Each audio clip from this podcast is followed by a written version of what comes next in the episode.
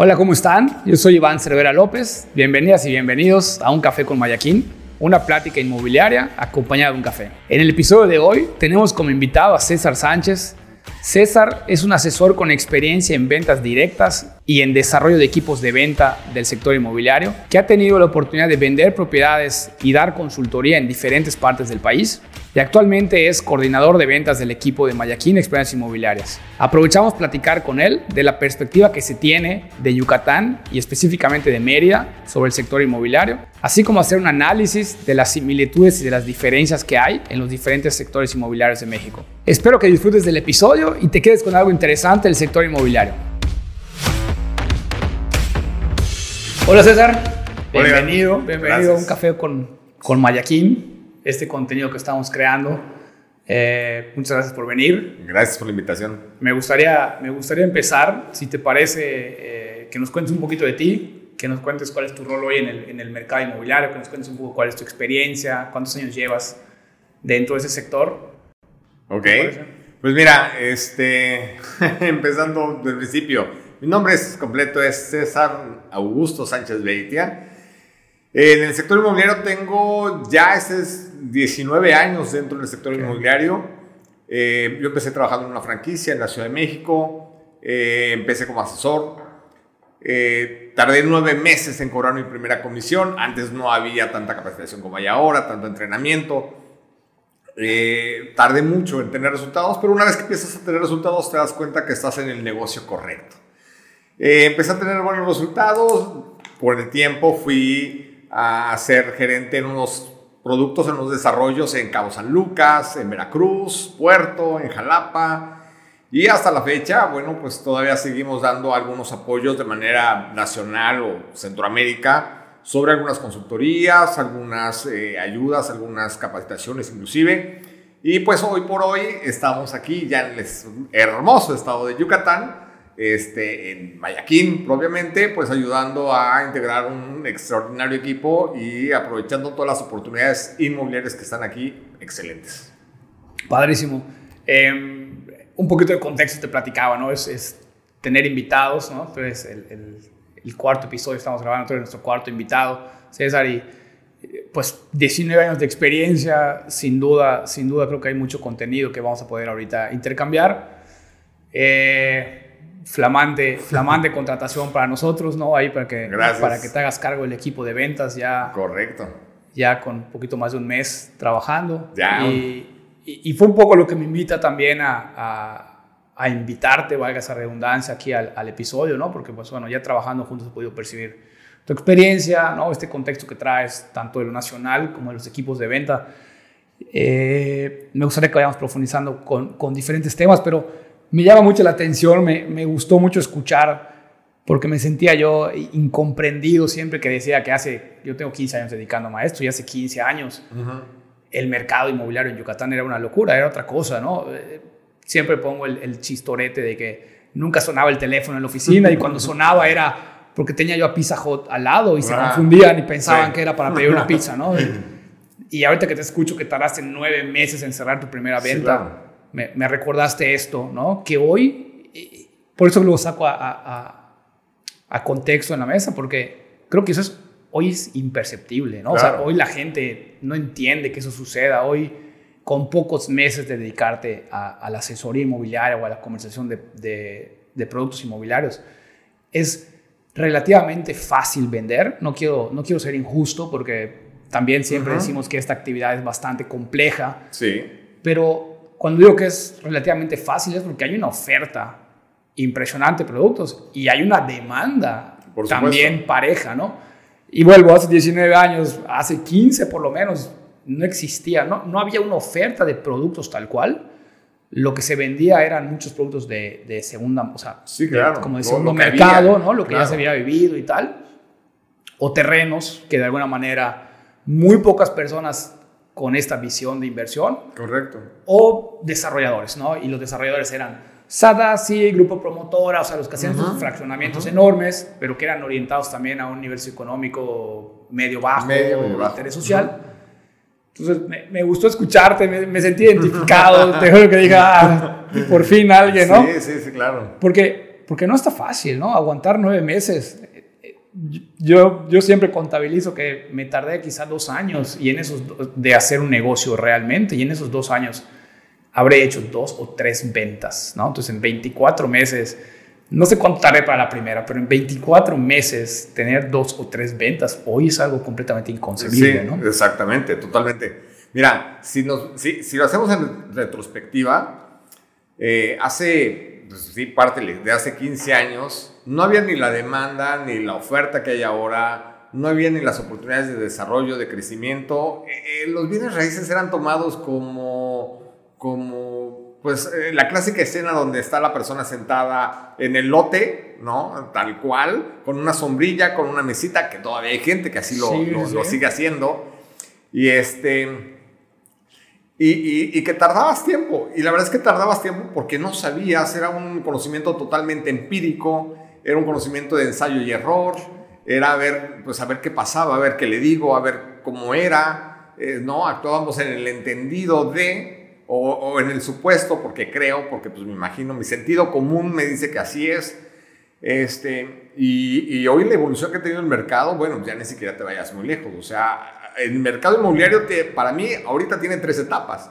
¿no? Hay una etapa antes de la pandemia, hay una etapa durante la pandemia y hay una etapa post pandemia. ¿no? Que esta etapa pospandémica estamos viviendo un híbrido de cómo hacer los negocios a distancia, pero también presencial. Eh, de manera digital, pero también eh, a la antigüita. Entonces, esta parte de la evolución del negocio es verdaderamente fantástica. Y si te das cuenta, se da mucho en zonas, se da mucho en, en, tipos de productos. Antes eran las casas, luego pasaron a los departamentos, luego qué, tipo de productos se están vendiendo ahora se siguen vendiendo los lotes, este, los tipos de clientes. Todo esto ha cambiado y ayer hablaba mucho de la adaptabilidad que debe tener el asesor inmobiliario, ¿no? la persona que decide dedicarse a los bienes raíces para que le vaya bien en el negocio. Sin duda. Eh, te escuché yo hablar ayer un poquito de esta adaptabilidad, ¿no? Y, y, creo que como un tema de de estas habilidades blandas que hoy están tan de moda, me parece que cae perfecto allá, ¿no? Tienes que tener una, una capacidad de adaptarte a lo cambiante que es el mercado. Claro. Pero también creo que a, una, a un aspecto quizá un poco más como como de la parte humana, ¿no? Porque también nos toca trabajar con personas de todos los rangos de edades, de, de, todos los niveles económicos, ¿no? O sea, hay una gran diversidad de ideologías, de creencias. Entonces, también en ese sentido creo que requiere una adaptabilidad.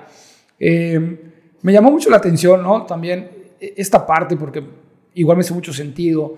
Eh, decías, el, el, el post-pandemia, ¿no? Hoy se vuelve como un híbrido, ¿no? Creo que la pandemia aceleró la parte tecnológica que ya venía pre-pandemia, ¿no? Antes de la pandemia ya estábamos con portales, páginas, temas virtuales, recorridos, videos, ¿no? Pero creo que en pandemia se aceleró muchísimo esto, ¿no? El, mercado inmobiliario no es el único sector, evidentemente, pero sí este, creo, que, creo que es algo que marca la, la etapa pandémica, coincido en eso y también coincido en que hoy la pospandemia nos deja un reto porque, porque este híbrido creo que eh, surge porque pues ya estamos muy actualizados y muy, más que actualizados, quizá muy acostumbrados al Zoom, ¿no? Muy acostumbrados a tratar con clientes a distancia, en una videollamada, los contratos digitales que te mando y que puedes firmar y demás. Pero, pero cuando planteabas este híbrido, porque muchos a la antigüita, ¿no? Eh, nosotros hemos estado platicando aquí con, con el equipo de marketing y, nuestras estrategias de comercialización un poco el cómo, cómo podemos ser disruptivos hoy que las herramientas tecnológicas, llamémosle marketing digital, llamémosle campañas en Facebook, en Instagram, ¿no? Eh, Google, ya están saturadas. O sea, se utilizaron tanto y se aceleró tanto en pandemia que hoy está súper saturado. Entonces nosotros teníamos ahorita el reto o estamos buscando afrontarlo de esa manera, ¿no? De cómo ser disruptivos y muchas de las ideas a las que llegamos es un poco volver, ¿no? A, esta, a la antigüita, ¿no? Como lo expresaste, donde, eh, pues, sí hay un híbrido donde ya lo presencial vuelve a tomar relevancia, donde las relaciones humanas uno a uno cobran relevancia, ¿no? Y donde estamos volviendo a buscar utilizar herramientas y cosas offline, o sea, ya, ya en vivo, ¿no? Entonces, me hizo mucho sentido, coincido, y, y, con esto entramos un poco a, como a la primera pregunta que siempre planteamos, de cuál es la actualidad del mercado inmobiliario, ¿no? Creo que estamos en una etapa post-pandemia, como bien defines, pero ¿qué más, ¿qué más percibes tú del mercado inmobiliario? Te diría yo que, si quieres, general, y luego me encantaría tener tu óptica de, de más particular hoy en Yucatán, ¿no? Por ejemplo, sí, y, me puedo ir un poquito más, más, eh, más en lo general. Eh, he tenido la oportunidad de hacer negocios inmobiliarios dentro y fuera de México. he tenido la oportunidad de visitar otros países dentro del negocio inmobiliario. No estamos tan tan separados, ¿no? Pareciera que sí, pero la verdad es que no estamos tan distantes en la manera de hacer negocios, la gente de Guatemala, la gente de Perú, la gente de eh, Colombia, la gente de Argentina. Eh, somos muy similares en cuanto a manera de hacer, de hacer negocios. Y, yo creo que por lo mismo todos nos quejamos de lo mismo. De lo mismo. Ha habido una, si nos vamos a la macroeconomía, ha habido una inflación global que ha frenado los mercados invariablemente. Esto ha generado incertidumbre en los mercados y el mercado inmobiliario no ha sido la excepción. ¿no? Eso de que me conviene comprar hoy, que me conviene mejor comprar una casa, comprar un terreno, este, lo invierto en un lote, lo invierto en un fondo de inversión, este, un crowdfunding para que me dé este, un rendimiento, este, o lo compro como patrimonio de herencia para mi familia. Entonces, esto ha abierto la posibilidad de que si bien el negocio se, se ha frenado un poco, se ha desacelerado, para mí ha sido impactante porque es algo que no deja de circular, es decir, no se detiene.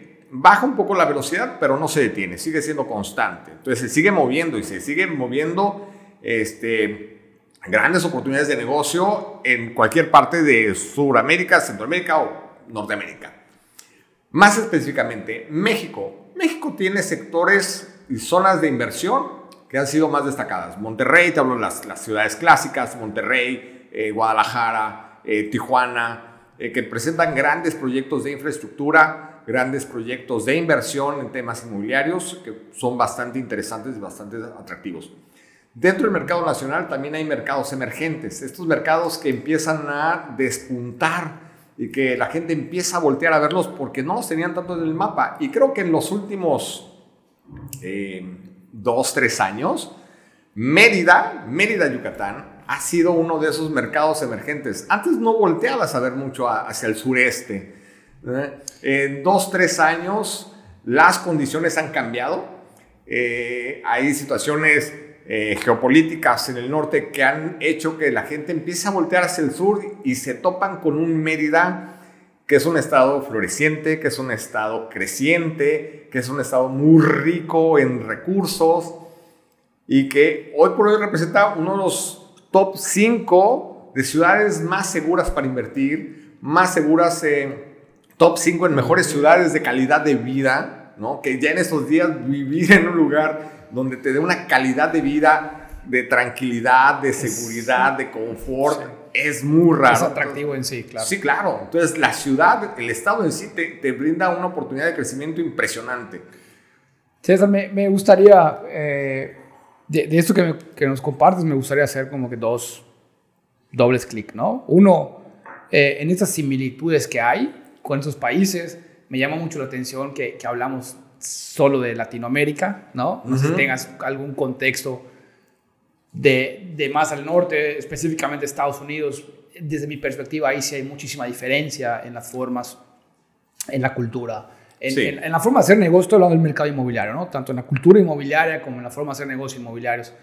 Pero me llama la atención que, que en Latinoamérica es muy similar, ¿no? Este, sin duda creo que hay un tema cultural también. Los latinoamericanos tenemos muchas cosas positivas, ¿no? En común, pero también muchos vicios en común, ¿no? que seguramente será parte de lo que, de lo que se refleja. Eh, y, mencionabas pues ya un poquito del contexto, ¿no? Eh, a nivel nacional y, apunté por aquí preguntarte, ¿no? Y lo mencionaste tú luego, aunque no dijiste, pero top 5 de mercados inmobiliarios en México. ¿Cuál sería ese top 5 desde tu, desde tu El top 5 desde mi perspectiva. Bueno, Em, ¿Cuáles son los criterios que tomo en cuenta para designar este top 5 de mercados este, emergentes de, desarrollo inmobiliario? Eh, número uno, invariablemente siguen siendo em, ciudades grandes de, urbe importante, ¿no? con estructura de comunicación, de transporte, de crecimiento eh, per cápita importante. Y te hablo de eh, la Ciudad de México, te hablo de Monterrey, te hablo de Guadalajara, eh, viene otro sector que es precisamente la parte donde eh, el, grueso se compone de la inversión, no propiamente en infraestructura, pero sí a base del el turismo. Por ejemplo, vienes, tienes la Riviera Maya, eh, todo lo que compone la Riviera Maya sigue siendo hasta ahorita una zona de inversión importante. Y dentro de ella viene, viene la, parte, la parte de Yucatán. Para mí Yucatán sigue siendo un un vértice, ahorita está en el top 5 y no dudo que en un futuro próximo cercano sea una de las ciudades más consideradas. Ayer, ayer estaba viendo presidente un, un TikTok del crecimiento de la mancha urbana de, de, Mérida. Eh, impresionante, ¿no? O sea, lo puede la gente consultar ahí en TikTok, pone crecimiento Mérida eh, y te viene desde 1984, vamos, sin irnos muy lejos, este, a, la fecha y ves la mancha que está, que está creciendo. Eh, recuerdo que una vez, recién llegado aquí a Yucatán, una persona me dijo, igual el negocio inmobiliario, me dijo, pero ¿dónde? ¿Dónde está la gente que dice que está creciendo Yucatán? ¿Dónde? ¿Dónde? Le digo, a ver, a ver. Si no, si tú esperas verlos saturado el aeropuerto de gente, si tú esperas ver la central camionera saturada de gente y que no puedas caminar en las calles porque hay muchísima gente aquí, no, no, no, no lo vas a ver así. Pero si lo ves desde una dimensión más amplia, vas a darte cuenta de la mancha urbana, del crecimiento que se está presentando en Mérida y que es impresionante y que no ha parado y sigue produciendo y produciendo y produciendo. Que, que me llama la atención un poco esto y, y, me hace mucho sentido también. Como, como yucateco te digo que para mí el tráfico, con comillas, porque comparado con qué, ¿no? Pero bueno, el tráfico que hoy tenemos es radicalmente diferente a hace 5 o 6 años, ¿no? Claro. Em, el que tú vayas a un centro comercial, a un mall, cualquier cosa de estas, el día que me digas la cantidad de gente que ves, es radicalmente diferente. Hace 5 o 6 años, entre semana, ibas a una plaza, un centro comercial, y no veías gente. O veías tres personas, ¿no? Eh, no sé, si había un día de promoción del cine, pues veías gente en el cine. Pero era muy, muy raro, ¿no? Hoy la oferta de centros comerciales ha cambiado también. Ya hoy hay cinco o seis centros comerciales de muy buena calidad y al que vayas hay gente, ¿no? Entonces, sí es perceptible, pero bueno, creo que en comparación de, bueno, ¿no? Ciudad de México, Monterrey, es, es minúsculo y también pasa este fenómeno que igual hemos comentado mucho de la horizontalidad que tenemos en la ciudad o en el estado en general. Sí.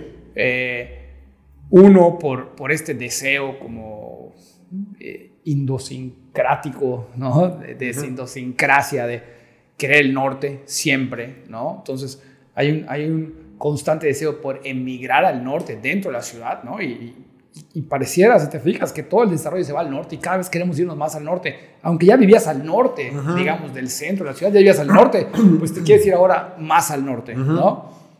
Y no tenemos limitaciones geográficas. No hay cerro, no hay montaña, no hay algo que te marque, no hay un río que atraviese y que digas, ya no puedo crecer para allá.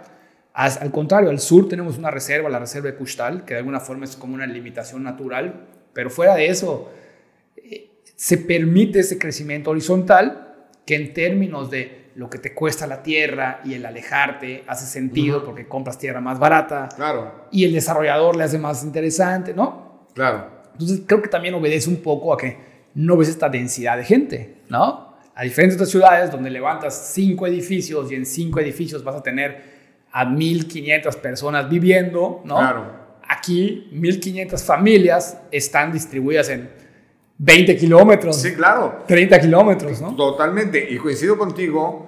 Este, digo, si lo vemos, eh, y, ideológicamente la gente se va al norte pensando que, pues, entre más al norte, más cerca de Estados Unidos, eso me tiene que dar una, una, una este, un ingreso económico eh, más creciente, ¿no? Todavía somos muy, muy eh, creyentes de esta frase que dicen, en el norte trabajan, en el centro administran y en el sur descansan, ¿no?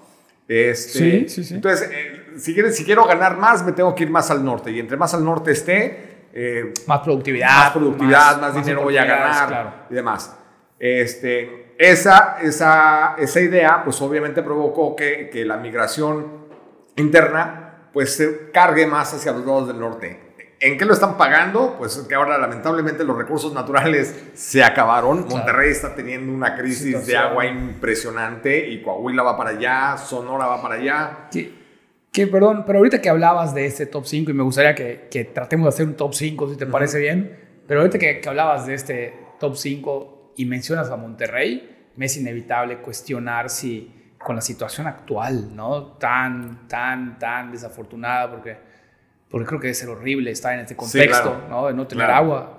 Aquí con los huracanes, el otro día lo comentábamos, que alguna vez con un huracán nos tocó estar dos, tres días sin agua y se vuelve Sí, una locura, ¿no? Sí, sí, es una locura.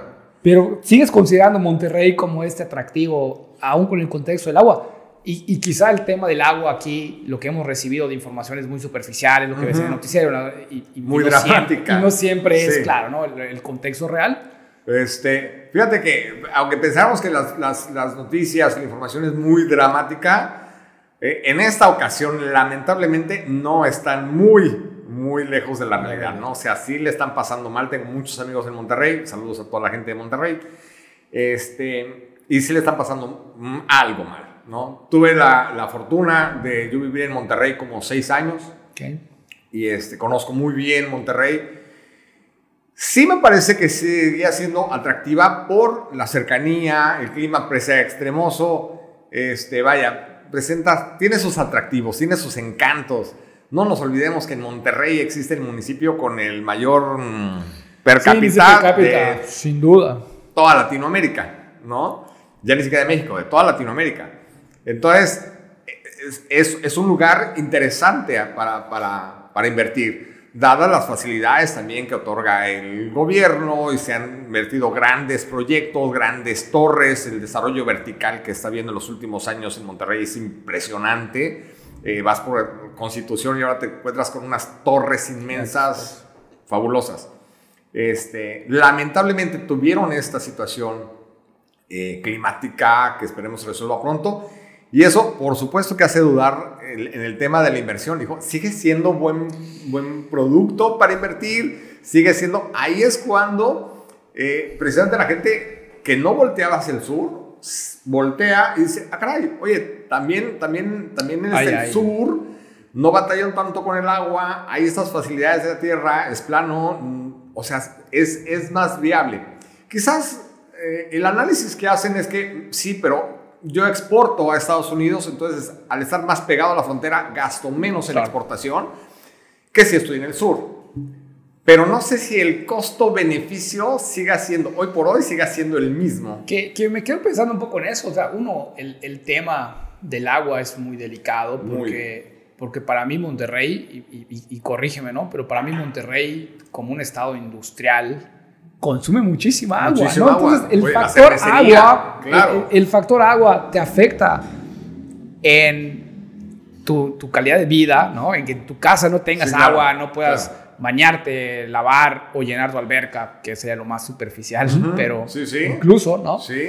Eh, y que también, como dice la cervecera, en algún, imagínate que la cervecera no tenga el, el producto ¿no? el, primario principal para producir cerveza. que es, por supuesto, los, las tres industrias más productivas en Monterrey son, tienen el agua como materia prima. Te hablo del el vidrio, te hablo del eh, acero este, y te hablo de la cervecería, te hablo de lo que, las maquilas que generan. Y necesitan agua para producir. Entonces, imagínate, sin agua toda su producción se está, se está cayendo. Entonces digo, no sé costo-beneficio qué tanto. Entonces, mucho de eso para mí es un efecto pospandémico de que está impactando en nuestro mercado inmobiliario. Y tiene que haber un cambio de balanza si antes estaba más al norte y menos en el sur, hoy tiene que, que si no equilibrarse, sí tiene que haber una, una modificación en esta oferta-demanda que presenta el mercado. Me, me, quedo pensando nuevamente en estas ciudades que enlistaste, ¿no? Ciudad de México, Monterrey, Tijuana, Guadalajara, si no estoy mal. y, y, creo que es un hecho, ¿no? Digo, me, me, gustaría como dividir un poco este posible perfil de inversionista, ¿no? Un, un perfil mucho más conservador probablemente una Ciudad de México. Sí. Bueno, eh, dejaré Monterrey de momento de lado, esperando que se resuelva. También tengo varios amigos en Monterrey a quienes les mando un saludo y, colegas además que sí, pues, espero que, que, todo se resuelva bien por allá. Pero eh, Guadalajara, Tijuana ubico muy poquito. Ese tema de infraestructura que comentaste me llamó la atención.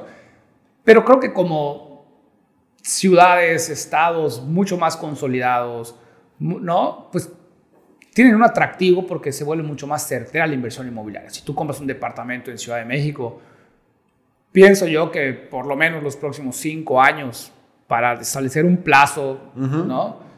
Va a ser una muy buena inversión, ¿no? Sin lugar a dudas.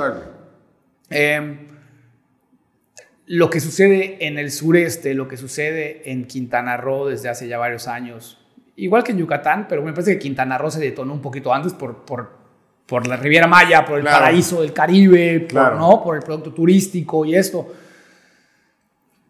Pero, pero en el sureste me parece que hoy, y específicamente en Yucatán, porque Quintana Roo ya tiene sus, sus bemoles en ese sentido igual, pero, pero específicamente en Yucatán me parece que se da esto, que como inversionista quizá no percibo esta consolidación de Ciudad de México, porque hay años luz, ¿no? En, en muchos sentidos, en oportunidades de negocio, en, en, capacidades, en, en, productividad, ¿no? en mano de obra capacitada. O sea, en ese sentido también tenemos un rezago ahí que creo que hay que reconocerlo. Pero me parece que la gran oportunidad está en el precio. Porque comprar un departamento en Ciudad de México, y esto es lo que también se ha comentado mucho, pero comprar un departamento en Ciudad de México de 90 metros cuadrados te cuesta 10 millones de pesos, 12 millones de pesos, ¿no? Eh, sin, sin exagerarlo. Sí, sí. Y aquí, un departamento de 90 metros cuadrados Depende de la zona, pero una zona muy deseable te puede costar quizá tres y medio. Sí, e, e, esa, fue una, esa fue una de las, de las primeros eh, contrastes, choques que tuve cuando vine a, a, Mérida, que decía yo, ok, con lo que tengo en la Ciudad de México para un departamento, para vivir bien, ya ni siquiera con lujo y exceso, no, no, no, o sea, cómodamente bien, este, en un departamento, que en un departamento sigue ese dilema que no eres dueño ni del piso, ni del techo, ni de las paredes. Ahora, eres dueño del espacio. espacio que Dicen, compras un departamento y compras aire. Sí, es verdad, porque todo lo demás no es tuyo. Este, dice, yo con lo, que, con lo que compré mi departamento que me costó 3 millones. Ok. 90, eh, 120 metros cuadrados máximo. 3 millones y llego aquí y me encuentro con que con los mismos 3 millones que me compré un departamento, aquí me puedo comprar una casa. Y una casa con jardín y una casa separada, ni siquiera compartiendo pared. Probablemente con alberca. Probablemente con tres cuartos. Y que si no tiene alberca, hay todas las facilidades. A mí me decían, compra un patio, este, metemos maquinaria y en tres metros ya encontraste agua, tienes pozo y tienes la alberca que quieras. Entonces decía yo, o sea, aquí no tengo, tengo una calidad de vida buena, pero si me vengo acá, mi calidad de vida se multiplica por 10. Es, es, inversamente proporcional a, a, lo que puedo tener aquí en exceso. Y esta calidad de vida que, que estamos hablando de un aspecto quizá económico hoy, ¿no? Que es motivo por, por, el cual también muchos, muchos extranjeros optan por venir ya jubilados a vivir acá, a Yucatán. El centro hoy es una comunidad de extranjeros la costa hoy en gran parte, ciertas zonas, son comunidad de extranjeros, por lo menos. Hay, hay una comunidad muy grande que ya vive acá los, el año completo y hay otro tanto que viene para los inviernos, ¿no? Que, que, viven, que son canadienses o son del norte de Estados Unidos, que sus inviernos son crudísimos, muy, muy fríos. Y que vienen a pasar aquí de octubre, noviembre a febrero, marzo. Dicen, y, voltean a ver por lo que les rinde su lana, ¿no? Son jubilados, ellos tienen un ingreso mensual fijo. Y vienen aquí y evidentemente pueden hacer muchas más cosas que se reflejen en calidad de vida, ¿no? Y, y, me gustó hacer esta aclaración porque normalmente cuando hablamos de calidad de vida, hablamos de la seguridad, que es un hecho, ¿no? Que es el, el, estandarte de Yucatán hoy, esa seguridad que afortunadamente gozamos y disfrutamos. Hablamos de las distancias, ¿no? Que todo está a 15, 20 minutos, que hablamos de que tenemos una costa preciosa a otros 15, 20 minutos, claro. ¿no? Entonces, también ese aspecto económico, cuando lo miras desde afuera, yo como yucateco no lo percibo probablemente porque estoy acostumbrado a un nivel de ingreso y de gasto que va muy tropicalizado a la zona, ¿no? Sí. Pero si yo vengo con un presupuesto adaptado a Ciudad de México y, y me lo tropicalizo, me va a dar para hacer mucho Por más, supuesto. sin lugar a dudas. Por supuesto. ¿Sabes cuál creo que ayer era, un, un tema? Antes, Yucatán no estaba tan promocionado. O sea, era, era, era un paraíso silencioso. Sí. ¿Me explico? Por ejemplo, eh, hace años atrás eh, estaba la tendencia de los baby boomers. Entonces, este, este mercado, este nicho de personas de, de Estados Unidos, este americano, que se jubilaba y que ya venía a pasar sus días eh, en México. Entonces, ahí tenías comunidades en Ensenada, tenías comunidades en eh, Puerto Vallarta, Sí. tenías eh, San Miguel de Allende, no se diga, Sí, sí, sí. este, y que venían ahí para pasar ya sus días. Pero seguimos hablando de la zona centro a- a- Norte, al norte, claro. ¿no? Sí, sí. Entonces, pero seguía el sur siendo un paraíso secreto, o sea, no era tan promocionado, no era tan difundido. Y hoy por hoy, si ya que se promueve más, ya que se difunde más, volteas a ver y dices, "Ah, ¿Por qué no? ¿por qué no? O sea, lo mismo que estoy invirtiendo aquí, puedo tenerlo 10 veces mejor y en el sur. Y afortunadamente hoy por hoy el Estado ya se está promoviendo más, está promoviendo las riquezas que tiene, que tiene el, el- el Estado y ahí está producto del crecimiento que se está teniendo. Tal te cual. da seguridad, te da inversión, tienes un retorno, tienes una, un patrimonio, tienes las facilidades para... Hijo, de, verdad, es por eso que digo, por eso Yucatán está creciendo a la velocidad que está creciendo. Sin duda, sin duda.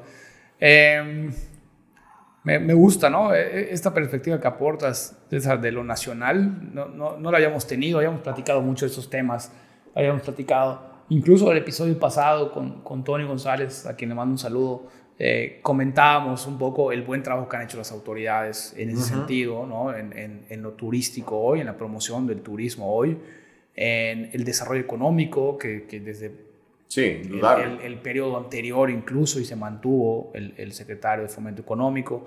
Entonces, creo que sí se ha hecho un buen trabajo en ese sentido. Tenemos hoy una conectividad, por ejemplo, porque te yo a decir eso, ¿no? Me parece que, que parte de este tesoro escondido estaba escondido por logística. Sí, claro. Estaba escondido porque venir a Mérida era volar a Ciudad de México y de Ciudad de México agarrar y, y- y, no sé, quizá de los dos o tres vuelos que habían a la semana eventualmente, ¿no? Y, y cuando cambió, cuando ya, o sea, hoy hay, hoy hay creo que siete, ocho vuelos a la Ciudad Sí, de México al sí. día, ¿no? Hoy hay vuelos directos a otros estados, directos a Florida, que siempre ha habido, Orlando, a, pero a Los Ángeles, pero a no sé, o sea, ya hay una conectividad aérea importante, ¿no? Creo que también detonó mucho el, el- el tema eh, industrial que va de la mano de este Sí, crecimiento, como sí. lo más reciente, pero que creo que también vino a soportar el, el- la- el crecimiento de, de Yucatán.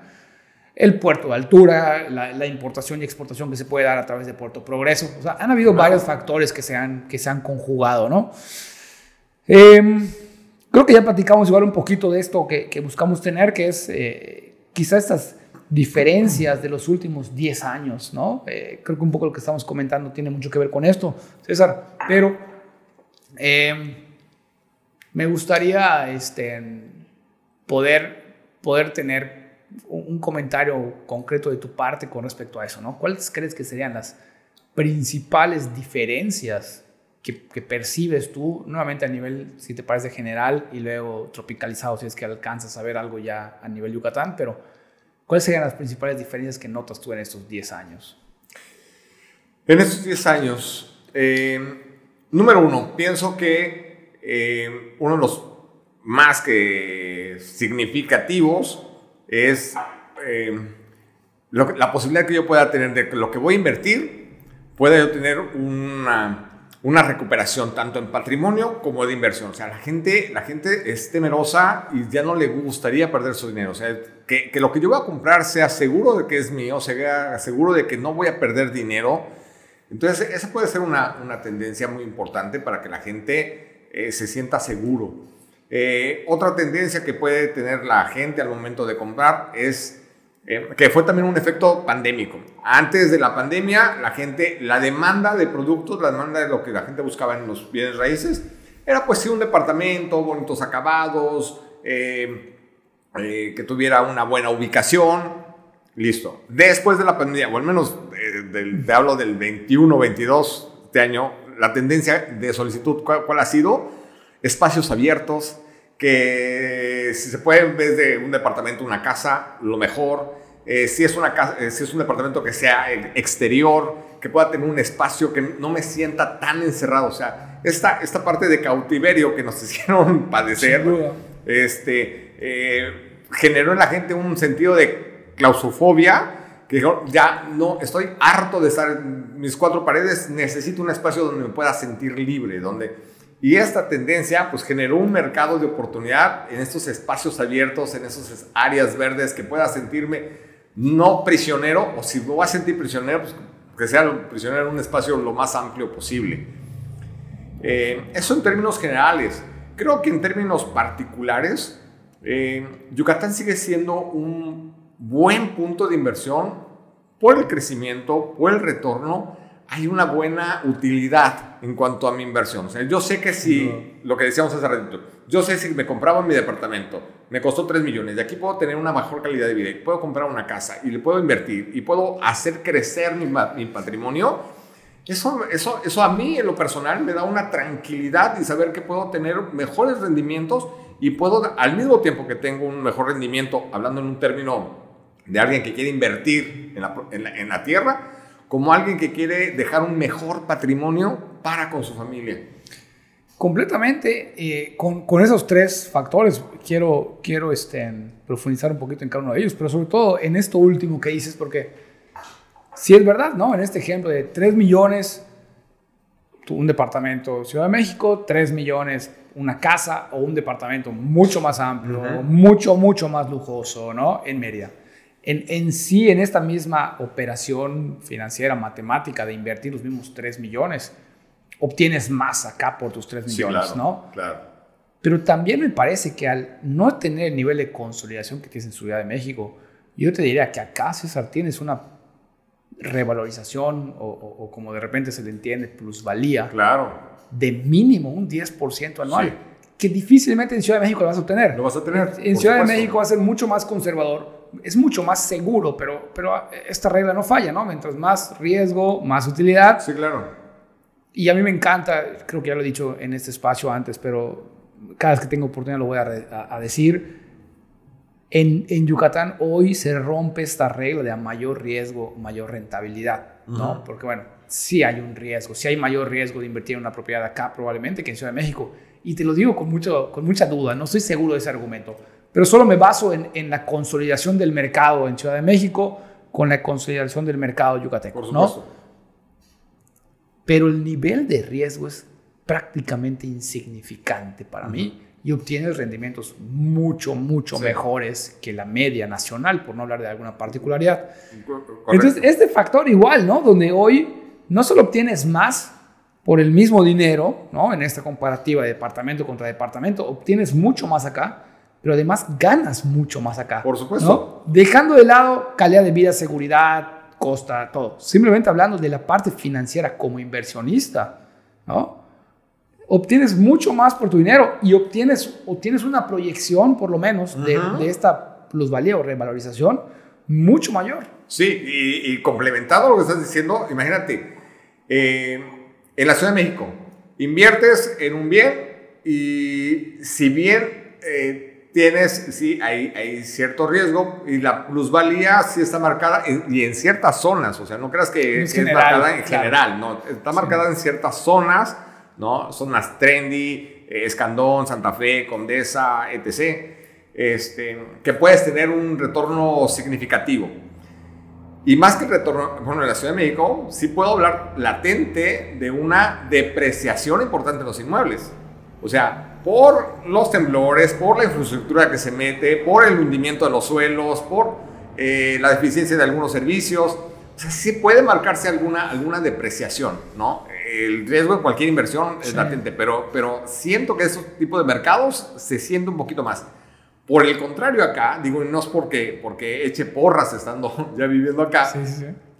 pero sí la oportunidad, el riesgo sigue estando presente, pero es mínimo en comparación a lo que puedas tener, a esta plusvalía, esta ganancia, porque vamos, es una ciudad en desarrollo. Si viéramos eh, el Plan Nacional de Desarrollo de la ciudad, hacia dónde se está creciendo, hacia dónde se está manejando, pues nos daríamos perfectamente cuenta que donde quieras invertir, ya sea en la parte norte, ya sea en la parte poniente, ya sea en la parte oriente, invariablemente vas a tener una plusvalía, porque el desarrollo de la ciudad para llevar. Es correcto. Es muy correcto eso. Y, también te voy a decir que en estos 15 años que, que, comparto, que tengo yo dedicándome y tratando de entender el mercado inmobiliario, no ubico hoy una zona o un producto que haya, que sea desvalorizado. Sí, sí. No existe también es un tema ya muy dicho, quizá ni, hace sentido ahorita profundizar en eso, pero el tema de los lotes de inversión sí es un producto que me parece que, que va a tener esa depreciación o que va a tener esa desvalorización, difícilmente vas a poder ganar dinero,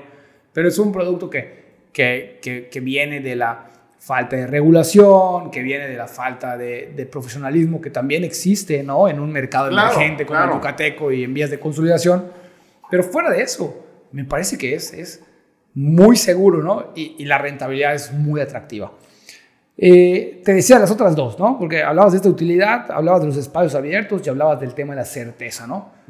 y, y, en el tema de la certeza, igual es un tema muy dicho, pero, pero en, Yucatán tenemos un registro público, ¿no? Que es que para los que no, no tengan el contexto, el registro público es esta dependencia, digamos, esta institución donde se registran todas las operaciones, ¿no? Todas las compraventas o las transmisiones de propiedad. Y al ser digital, Tú tienes en vivo y en directo la posibilidad de revisar si la propiedad que te voy a comprar, si está tu nombre, si ya se la prometiste en venta a alguien más, si hay algún aviso preventivo, si tienes una hipoteca, ¿no? Y eso le da un nivel de certeza a los negocios inmobiliarios. Por supuesto. Altísima, ¿no? Y, que, es, algo que me sorprendió cuando yo llegué aquí, el darme cuenta, porque normalmente, digo, fuera de Mérida, este, todos los demás estados que conozco, ir al registro, verificar una propiedad, tienes que ir físicamente al registro público de la propiedad, tienes que checar los libros, tienes que sacar el documento, tienes que revisarlo físicamente. De hecho, cuando empezó la pandemia en Monterrey hubo un problema muy fuerte. Este, de hecho, hicieron ahí este, gente de, de la asociación ahí afuera del registro público de la propiedad, tuvieron que hacer una manifestación afuera porque querían que abrieran el registro porque muchas operaciones estaban paradas porque no podían consultar los libros. Imagínate. Y sí, entonces eh, estaban desesperados. Y llegar aquí y darme cuenta cuando me hicieron, me dijeron, no, quieres consultar una propiedad, tienes que nada más meter estos datos, los metes aquí y que aparezca todo el historial que aparece. Y dije, es maravilloso. Tenemos nosotros. Sí. no, no, completamente. Y es algo que se alaba mucho la gente que viene de fuera. Sí, claro. ¿No? Tanto para, tanto para empresas, tanto para instaurar un negocio y esto, como para particulares, ¿no? Y, y además tenemos el contraste muy a la mano, porque en Quintana Roo no es digital el registro público hoy y, y con todo ese crecimiento inmobiliario que ha tenido Quintana Roo, ha tenido mucho problema, voy a llamarle, muchas quejas, muchas situaciones desafortunadas también donde han habido fraudes, donde han habido reventas de la misma propiedad a cinco personas casi al mismo tiempo, ¿no? Porque el mismo día se le vendieron a 10 personas y luego viene un problema. Entonces, ese contraste que escuchamos muy cerquita y que tenemos, aquí en Yucatán hoy no, no existe, ¿no? Y, y el último es el tema de los espacios abiertos, ¿no? Porque también me llama la atención, a mí me hace muchísimo sentido, ¿no? Y, y, lo tomo más viniendo de ti, que estuviste tú justo en Ciudad de México, no sé si allá pasaste gran parte de la pandemia. Sí, sí, sí. ¿No? Enclaustrados, como sí, dices, ¿no? Horrible, Departamento encerrado, oye, ¿no? Este, la verdad es que aquí creo que todo el mundo la pasó mal también, encerrado, ¿no? Eh, por, por, por esta incertidumbre que representaba la pandemia. Pero también la realidad es que, como sea, tenías un jardín, Exacto. Como sea, en, algunos casos mucho más favorables tenías una, una, piscina, una alberca. En algún caso tenías un parque cerca. O sea, había esas posibilidades de espacios abiertos, de moverte, de, ¿no? Por supuesto. Y sí creo que hace una gran diferencia. Pero en Yucatán hoy creo que la tendencia es un poco hacia lo vertical, ¿no? Hacia el departamento, eh, por un tema de densidad probablemente, porque esta horizontalidad ya nos empieza a poner ciertos retos que ahorita quiero que comentemos un poquito de esto. Em, pero también porque quizá en la gente joven, ¿no? Eh, incluso post pandemia, me parece que eh, pues hay, hay este, esta deseabilidad por un proyecto vertical pero me parece que la diferencia es que esos proyectos verticales muchas veces hoy incluyen amenidades, ¿no? Por supuesto. Incluyen un balconcito, incluye el rooftop donde tienes la piscina y la terraza, ¿no? Por supuesto. Y, y, equilibra un poco quizá esto, ¿no? Pero, pero sí quería yo profundizar porque me parece que puede hasta sonar como, y pudiera ser incluso como contradictorio que, que, la gente bien después de esta pandemia quiere espacios abiertos. Sí. Y en Yucatán está desarrollando mucha vivienda vertical. Sí. Este, pero bueno, mi análisis va hacia allá, no sé qué. Pero fíjate, eh, eh, eh, reforzando esto, yo creo que es que la verticalidad que vivimos, por ejemplo, en la Ciudad de México, tú te asomabas por la ventana, corrías la cortina y lo que te topabas era la ventana del vecino de enfrente. ¿Me explico? o sea, volteabas para todos lados y te topabas, tenías un edificio enfrente, otro enfrente, otro al lado. Entonces te sentías de cierta manera agobiado. cuando yo llegué aquí a Mérida, llegué también preguntando por departamentos. ¿No? Era, era mi tendencia. Yo voy a buscar un departamento y es que la gente me dijo, oye, ¿por qué estás buscando un departamento este, cuando puedes tener una casa? Ah, a ver, enséñame. Dije, sí, tienes toda la razón, quiero una casa. Eh, en caso particular de algunos que siguen teniendo esta idea, yo creo que los departamentos sí son atractivos en Yucatán porque aun cuando estés en ese espacio, sigues teniendo esta sensación de amplitud porque afortunadamente hoy estás en un departamento, corres las cortinas aquí en Mérida, y tienes unas vistas impresionantes. Decir, ¿no? Impresionante. o sea, lo que yo voy a estar comprando es una vista, es un paisaje, es un verde que ya no ves en alguna otra ciudad, donde alcanzas a distinguir la ciudad, donde ves, ves esos, esos espacios tan abiertos que te da la sensación de amplitud, que aunque estés en cuatro paredes, en el octavo piso, sigues teniendo esta sensación de amplitud porque el exterior ya lo estás incluyendo en el interior. No solo no ves este edificio enfrente con una ventana igual a la tuya, ¿no? Sino la, la, visual es mucho más atractiva, ¿no? Sí, claro. Comentamos hace poquito el, el, el cielo azul de Yucatán. Ah, es, es, un tema que... Impresionante. ¿no? Y, y, cuando tú describes esta situación de estar allá y abres tu ventana y lo que ves el edificio de enfrente, antes de pensar en el edificio, con todo, con todo el respeto para la Ciudad de México, que creo que tiene muchas otras bondades para vivir. Claro pero sin duda el, el, cielo, estos niveles de contaminación, esta sensación de, de, estar todo el tiempo nublado, claro, no, es, no es sin duda uno de los atractivos. Los que, no, las ciudades grandes son maravillosas y yo amo, amo entrañablemente a la Ciudad de México. Es una ciudad que disfruto para turistear, o sea, porque tiene opciones impresionantes.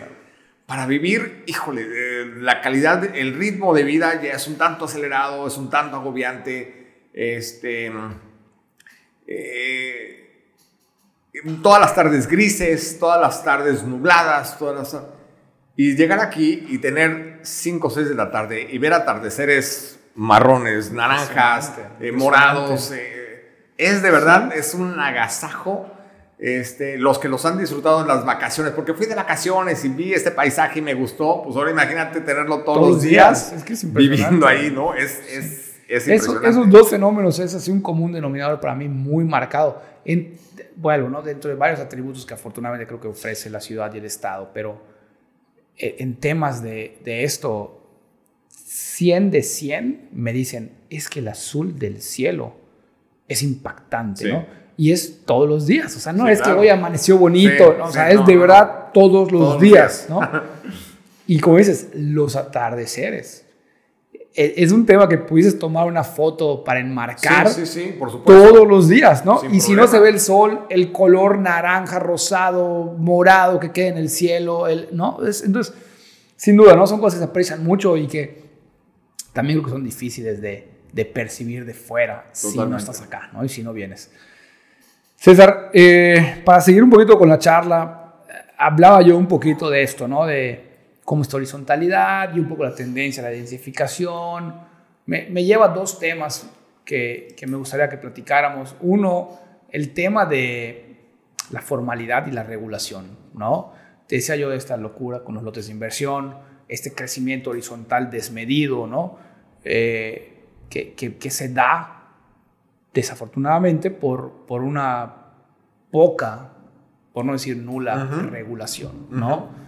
y, y, es un tema que hemos estado impulsando mucho. Yo personalmente estoy, he estado muy involucrado en, en AMPI, ¿no? En la Asociación de Profesionales Inmobiliarios aquí en Mérida. Eh, y es un tema que hemos estado buscando empujar por, porque, porque desde la iniciativa privada ¿no? se percibe ya una problemática seria. Por supuesto. Donde concluimos de alguna manera de, con que estamos a tiempo de hacer algo ¿no? para, para, para poder no, no, tener un catástrofe en ese sentido, para no tener una desvalorización. ¿no? Em, pero me gustaría entender tu óptica desde la perspectiva de otros estados también. ¿Qué crees tú que puede hacer falta acá? Creo que estamos un poco rezagados en ese sentido también, ¿no? Eh, hablamos de una ley inmobiliaria que ya hay, se me va el dato ahorita, pero ya hay en varios estados del país, ¿no? Tengo mis dudas también qué tanto funciona y no funciona, igual si me puedes platicar un poquito de eso, pero en términos generales, ¿no? Más allá de la ley o incluida la ley, ¿Qué crees tú que hace falta para regular el mercado inmobiliario en Yucatán? Híjole, ese es un tema que da muchas, a mí me da muchas espinas de ver si no me meto en problemas luego. No, sin censura, acuérdate. Sin censura. con todo, a quien le duela, pues ¿para qué le dolió? Mira, yo creo que, que hay muchas, hay muchas, eh, lamentablemente nuestro negocio es tan noble que creció desmedidamente y este crecer desmedido fue propicie para que llegaran muchas plagas, ¿no? Como cualquier cosecha.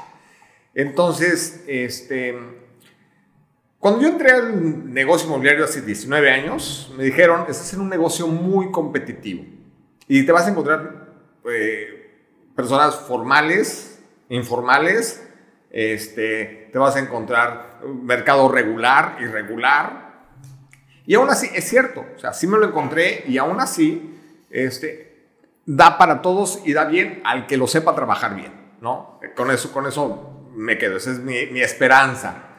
Sin embargo, sí reconozco que ha habido mucha eh, desinformación, mucha em, poco profesionalismo, pero que el mismo mercado lo ha permitido, ¿no? Ejemplo, si una persona dice, ah, quiero vender mi casa, y el vecino le escuchó, ¿no? O, concretamente, en una ocasión estaban ahí en Cabo San Lucas, estábamos, nos habíamos metido a comer a un restaurante, un grupo de amigos de la inmobiliaria en la que estaba. Y este, y pues llega un chico, limpia la mesa, nos prepara el servicio, pasa a la mesa de al lado, le está limpiando y en eso escuchamos un grupo de americanos que llegan, se sientan en esta mesa y vienen platicando de, de la vista, de lo que les había gustado. Y alguien dijo, eh, me gustaría comprar una propiedad aquí. En ese instante el chico que estaba limpiando la mesa paró, se volteó y le dijo, si quieres, yo te la consigo. y todos en la mesa nos quedamos así diciendo, ¿what? ¿Qué? Claro. sí, o sea, ¿qué pasó? Entonces, ¿Puede hacerlo? Por supuesto que puede hacerlo. O sea, nada le impide no hacerlo, ¿no? Y así como es el chico del servicio, este, puede ser el vecino, puede ser el familiar, puede ser el primo, el tío, quien sea, puede vender una propiedad. Algo muy diferente en Estados Unidos. En Estados Unidos, platicando con una amiga, eh, está muy, muy regulado allá. Eh, ella me platicaba que, por ejemplo, alguien para entrar al mercado inmobiliario tiene que hacerlo a través de una oficina. ¿No? Este, el Estado no te permite a ti como particular vender una propiedad porque no eres un profesional para ello. ¿no? Entonces no te permite el Estado que tú vendas tu propia casa, tiene que ser a través de una oficina. Eh, para que tú trabajes en el negocio inmobiliario tienes que entrar en una oficina, no puedes hacerlo de manera independiente. Entras a una oficina, tomas una capacitación, que son 40 horas de capacitación, eh, una vez que sales de esa capacitación, te dan una licencia, un registro. Eh, trabajas en una inmobiliaria X periodo de tiempo. Dentro de este periodo de, periodo de tiempo, tienes que capacitarte 60 horas más ¿no? en, diversos temas. Eh, luego tienes que volver a presentar una, una, licencia para tener el registro. Tienes una licencia, pero ahora necesitas un registro en el estado, ¿no? Esta, esta amiga está, ella es asesora inmobiliaria en la Florida, entonces ella me contaba todo este tema. Eh, ya que tienes el registro, que tienes que estar presentando exámenes de conocimiento, exámenes de habilidad, sigues trabajando en una, en una inmobiliaria. ¿Quieres independizarte? Perfecto, independízate pero tienes que poner una inmobiliaria. ¿No? Sí, no, hay, no hay asesores de, de, Starbucks o de café. Exactamente, exactamente. oficina, claro, entonces tienes una licencia, tienes que tener un registro, tienes que tener... Entonces, regula el Estado perfectamente bien. Eh, también el Estado no te permite eh, que tú como asesor representes tanto a la parte vendedora como a la parte compradora. Es una maravilla. Este, porque dice, hay un conflicto de, interés. al momento de una negociación, hay un conflicto de interés. Entonces, si tú tienes la propiedad y tienes al comprador, el comprador tiene que manejarlo alguien más. ¿no? No puede haber eh, tú solo. Puede ser alguien de tu empresa, alguien de no puede ser tú mismo. Claro, pero no puede ser tú mismo por un conflicto de interés. Entonces, eh, yo eso lo veo y volteo a ver a mi mercado y digo, bueno, nos faltan años, luz, ¿no? Lo más cercano que hemos estado ha sido que en varios estados ya se ha promulgado la ley. Pero la ley es letra muerta si no existe un reglamento. Y el reglamento es el que ha tardado porque sigue habiendo, desde mi perspectiva, sigue habiendo muchos intereses de por medio. Intereses en el que yo soy arquitecto, yo construyo, compro un lote, eh, construyo este, tengo un producto vertical, son cinco departamentos, yo mismo los voy a vender, entonces no necesito a nadie más. Pero si, si, si la ley me dice que necesito a fuerzas a un, a un profesional inmobiliario para vender mi producto, te voy a decir que no, que no apoyo esa moción porque me estás, está afectando mis intereses. Estoy perdiendo una comisión. Exactamente, ¿por qué pagar una comisión? ¿Por qué pagarlo si eh, puedo hacerlo por mi cuenta? Este, entonces empieza a haber intereses particulares en las, notarías, eh, por las mismas oficinas, por los mismos... Entonces, eh, la ley no está, digo, también sé que está muy difícil tener a todos contentos. Y luego, más aparte, la misma ley, que he tenido la oportunidad de leer, de leer diferentes leyes en, esos estados, en ninguna ley, eh, vamos a decirlo, hay exigencias por parte del asesor que tiene que tener un registro, una preparación, tal, tal, tal pero no viene la parte, la parte em, eh, de, penalización, ¿no? O sea, la parte que, obliga. Eh, entonces, es cierto que, que, eso, vaya, soy asesor inmobiliario y me obliga a hacer esto. Pero si no lo hago, tampoco pasa, tampoco nada. pasa nada, ¿no? Y siento que sí tiene que haber ese equilibrio entre, entre el beneficio y, el pago que yo tengo que hacer, ¿no? O sea, el costo que tengo que prepararme, que tengo que registrarme, que tengo que regularme. No sé si ahí tendrían que entrar los notarios, que los notarios en algún momento tengan que decir, ok, no vamos a aceptar ninguna operación que no venga de un asesor inmobiliario, porque yo como notario necesito garantizar que la operación eh, no tenga vicios de origen. Y para esto tiene que ser el asesor. No sé, o sea, puede existir ahí algo. Me, parece que eh, el tema de la ley es polémico, ¿no? Em, nosotros, te digo, que acá que estamos luchando, y te cuento un poquito de eso porque, porque tengo oportunidad de involucrarme, este, sentimos que tenemos un rezago, ¿no? Sentimos que, oye, ya hay estos estados que tienen una ley, pero, pero bien nos ha permitido estudiar y analizar estas otras leyes, que, que, la gran mayoría, el, diagnóstico es este, ¿no? Oye, no hay un reglamento todavía después de 5 o 6 años. Sí, claro. O bien, ya tenemos un reglamento, pero nos juega en contra porque entonces no tengo ningún beneficio porque los demás siguen más o menos pudiendo vender aún sin licencia y yo que sí me estoy formalizando me puse una soga al cuello para poner, tener que capacitarme y tener que refrendar el registro. Entonces, sí hay una percepción aquí localmente de nos conviene o no nos conviene, ¿no?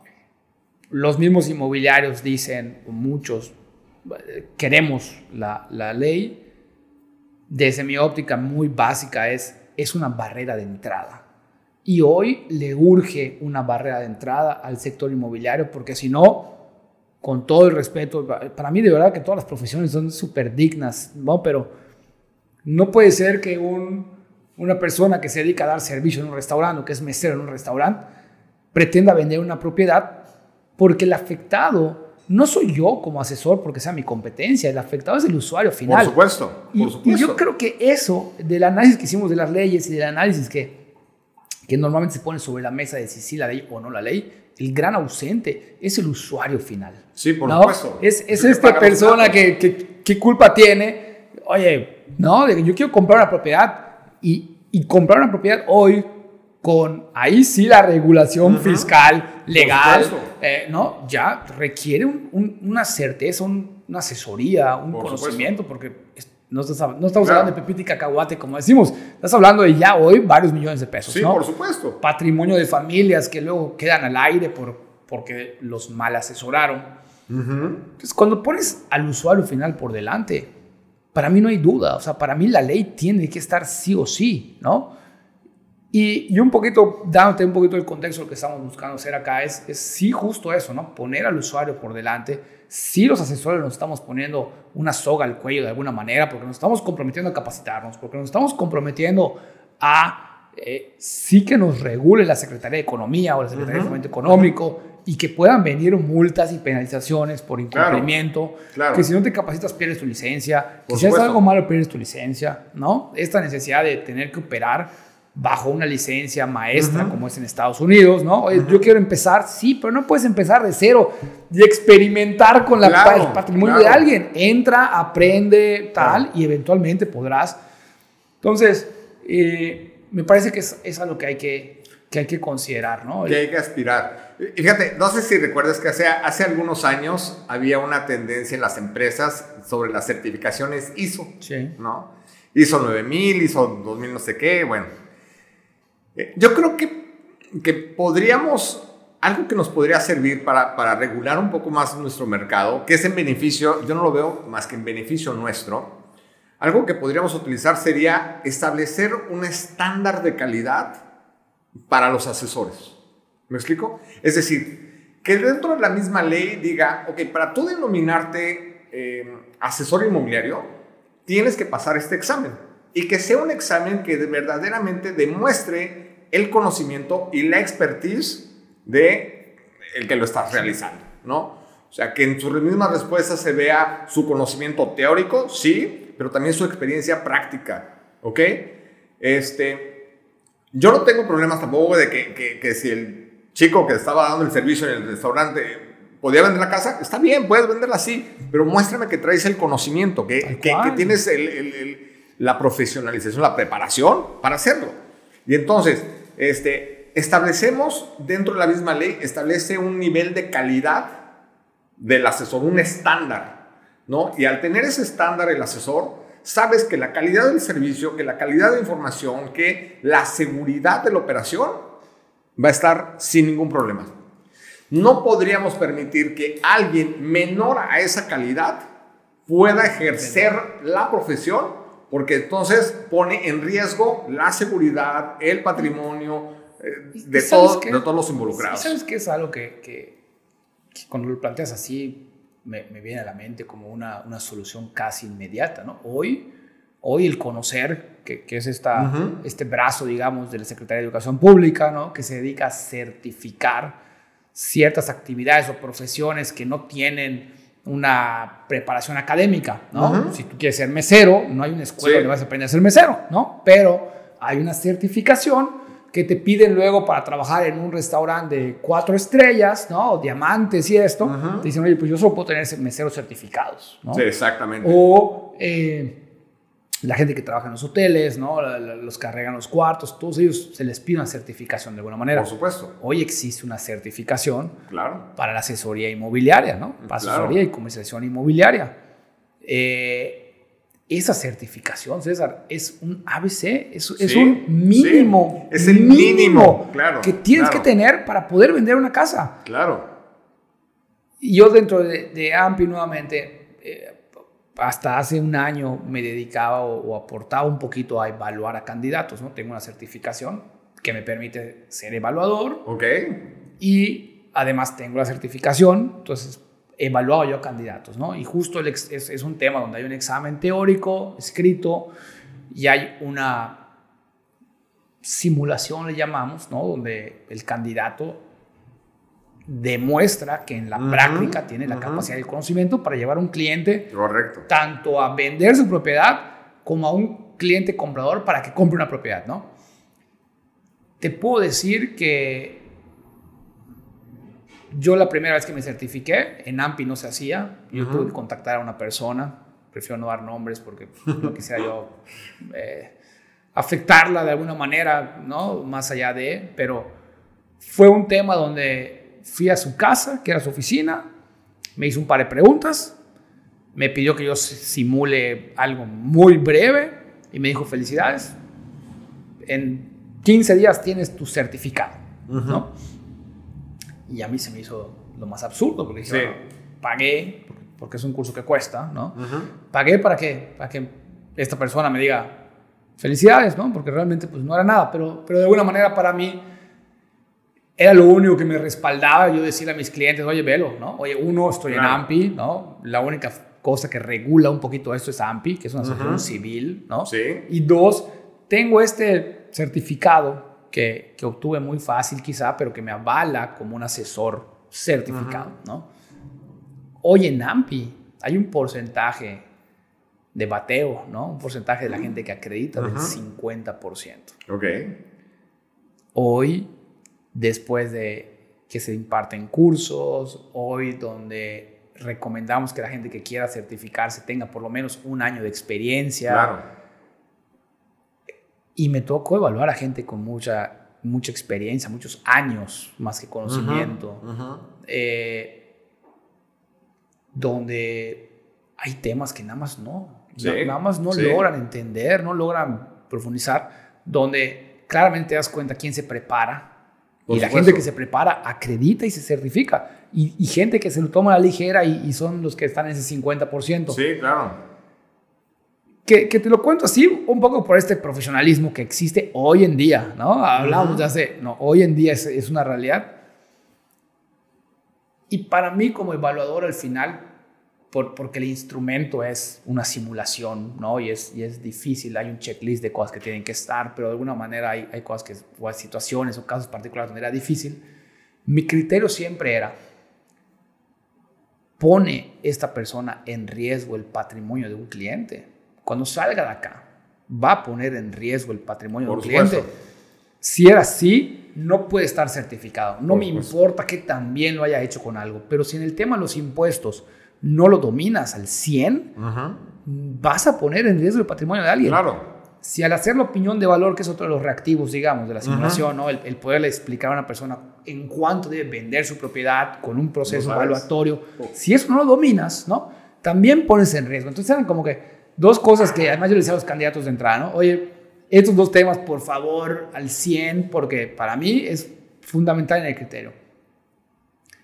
Sigo pensando que hoy más del 80% de la gente que se dedica a vender propiedades en Yucatán pone en riesgo el patrimonio. No necesariamente resulta una catástrofe, ¿no? Cuando digo que lo pone en riesgo es porque no tienen los conocimientos. Y si sale bien, es un volado, es un factor suerte, es un, no es por su habilidad y su asesoría, ¿no? Y eso me parece súper, súper delicado, ¿no? Hablamos de todas las bondades de Yucatán, sí, claro, pero sigue habiendo esta situación donde ahí estaría tal vez el riesgo de invertir. Sí, por supuesto. Y fíjate, cerrando, cerrando ahí parte del círculo, este, dos puntos que a mí me brincan desde siempre. Eh, por ejemplo, la persona que quiere entrar en el negocio inmobiliario, vamos a poner, vamos a poner a Juan. Juan quiere entrar en el negocio de los bienes raíces y sabe que tiene que tener un estándar, que tiene que tener un nivel, que tiene que tener una preparación. Eh, Juan con todo el entusiasmo busca información en internet y ¡pum! Se topa con una cantidad exagerada de oferta para aprender bienes raíces. El problema no es que haya una oferta exagerada, el problema es que pueda escoger el contenido que no sea adecuado o de estas personas que eh, quiere ser millonario en bienes raíces, sé millonario en 30 minutos sin ninguna inversión. Vuélvete. Entonces, estos, estos vendehumos, lo voy a decir así, farsantes. De esos farsantes, de esos cursos express que te dan, que te dicen una sarta de cosas que en la práctica, entonces, Juan tiene una mala formación, una mala, este, eh, eh, conocimiento. Te, decía yo, perdón, muy breve, el tema de esa certificación que tomé yo. O sea, al rato hay gente que se ampara. No, yo estoy certificado, pero te tomó tres minutos certificarte, ¿no? Por supuesto, claro. Y entonces, mal preparados, mal, con un conocimiento totalmente erróneo, y, este, y él sale a hacer su negocio inmobiliario. ¿no? Y no hay nada que se lo impida. Por el contrario, ya muestra que se capacitó malamente, tiene una mala información, tiene un mal contenido, tiene una mala formación, pero él ya sale a hacer el negocio. Y se encuentra con Lupita. Lupita que pasó años guardando su dinero, este, logró hacerse de un capital y ahora desea invertirlo para patrimonio de su familia. Y resulta que Lupita ve una oportunidad en Mérida, Yucatán, viene a Mérida, Yucatán a buscar dónde invertir. Y Juan, mal preparado y más aparte de estar mal preparado, le dice, con una maqueta enfrente, le dice, yo te vendo lotes de inversión en los que vas a recuperar tu dinero fabuloso y, le vende humo. Y Lupita se entusiasma, le compra a Juan, Juan la mala aconseja por una mala formación, la mala aconseja en un pésimo producto, y entonces, bueno, termina siendo esto de la manera catastrófica. Cuando Lupita quiere vender, que es cuando se da cuenta de, que casi cayó en un fraude, o, cayó con un farsante. Claro. Y busca a Juan. Resulta que Juan ahora vende autos, ¿no? Exactamente. O, ya no existe, ya no es localizable. O es el mesero que nos encontramos ahí, ¿no? Sin duda. Sí, lo peor. Y luego, imagínate, o sea, pasa todo esto y, no, hay, no hay ninguna penalización, no hay nada que haya protegido ni a Lupita por haber hecho un mal negocio y nada culpa a Juan porque pues, fue lo que formó, fue lo que, fue lo que tuvo. Entonces, para mí creo que esa es una de las, de las em, áreas de oportunidad que las personas involucradas, tanto la asociación o los grupos que estén involucrados en subir este nivel de profesionalización, regular el mercado inmobiliario, este, garantizar que se va a vender bien las operaciones que nos conviene a todos, le conviene bien al municipio por el tema de eh, los impuestos, le conviene bien a eh, la asociación ah, porque tiene que garantizar que el cliente va a tener una buena inversión. O sea, nos, nos involucra a todos y si a todos estamos regulados en el mercado y si el mercado se hace bien, vamos a hacer un mercado sano.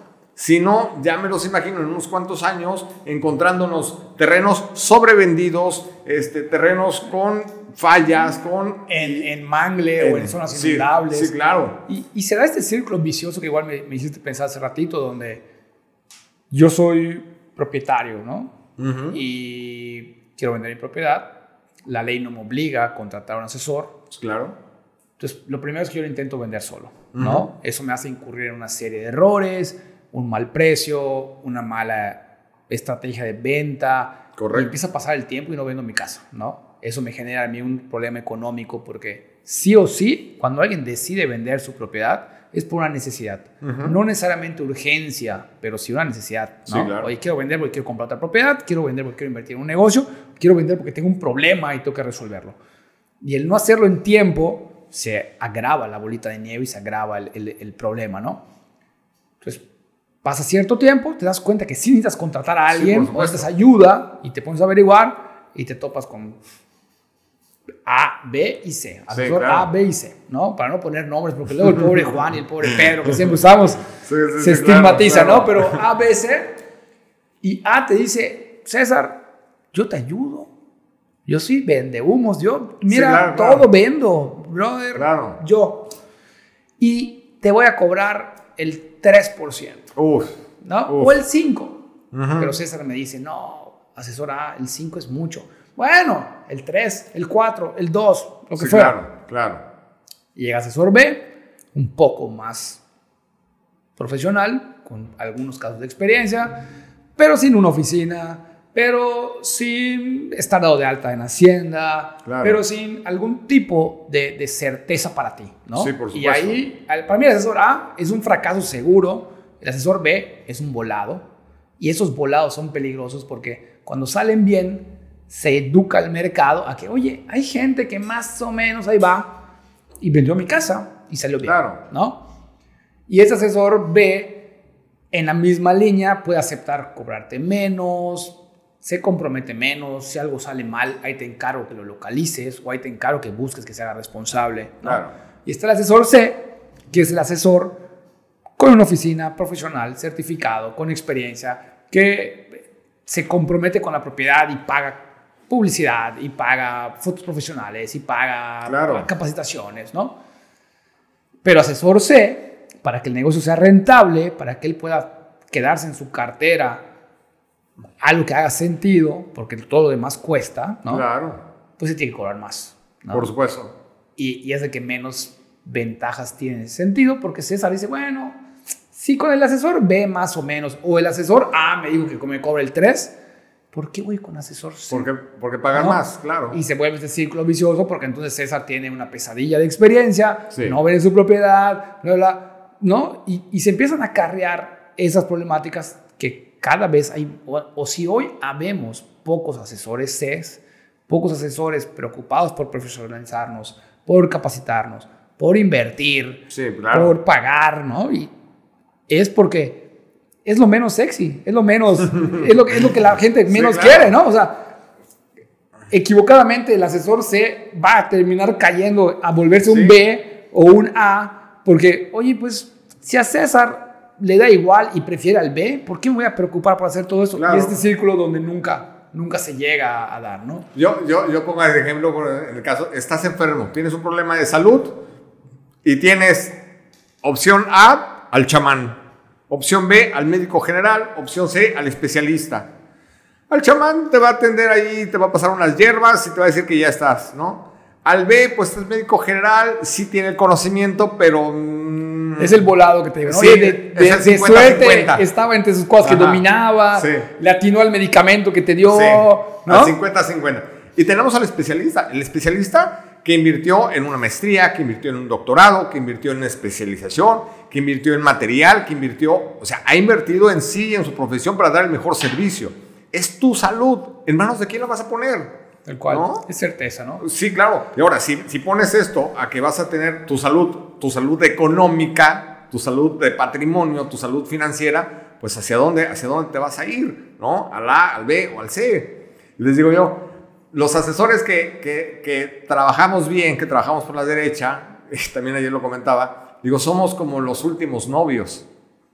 O sea, tenemos que pagar por los pecados de todos los anteriores, ¿no? Entonces, a lo mejor el, cliente que llega con nosotros es porque ya estuvo con el chamán y estuvo con el médico general. Que, hace el reto mucho más mucho complicado, que hace operaciones mucho más complejas, mucho más viciadas o desgastantes. Sí, por supuesto. Y, y que además vuelvo a, este punto donde si no hay barreras de entrada, si tú levantas la mano y dices quiero ser asesor y ya está,